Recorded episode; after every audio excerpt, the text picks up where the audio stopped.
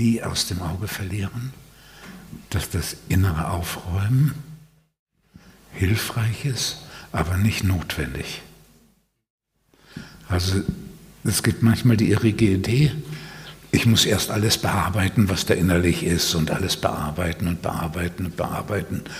Und ganz am Ende, wenn ich alles bearbeitet habe, dann steht die Erleuchtung.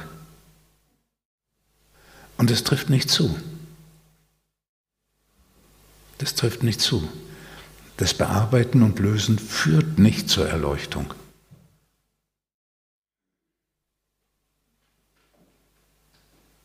Erleuchtung entsteht durch Anhalten und nichts mehr ändern wollen.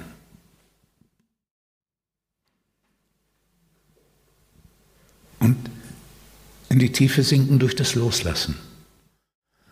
Das geschieht unabhängig davon, wie viel man aufgeräumt hat und wie viel man an Themen gelöst und bearbeitet hat.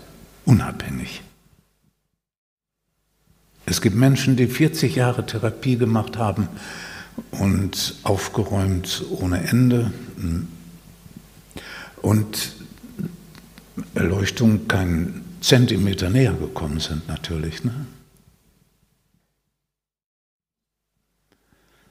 Man darf das nicht vertauschen und verwechseln. Auch nicht benutzen als Ausrede dafür, die Sache noch so endlos vor sich hinzuschieben.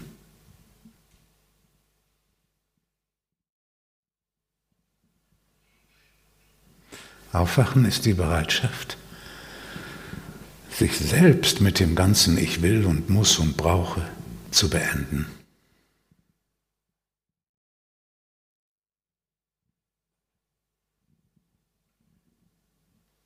Und darum hängt es auch einiges davon ab, auf welche Weise man aufräumt. Ne?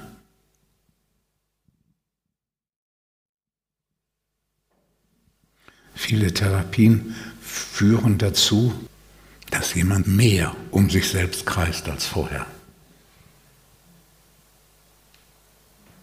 Nicht alle.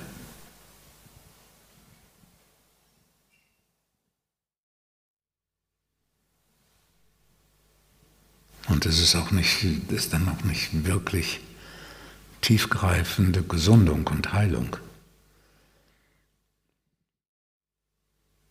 So, und dann kann man beides tun.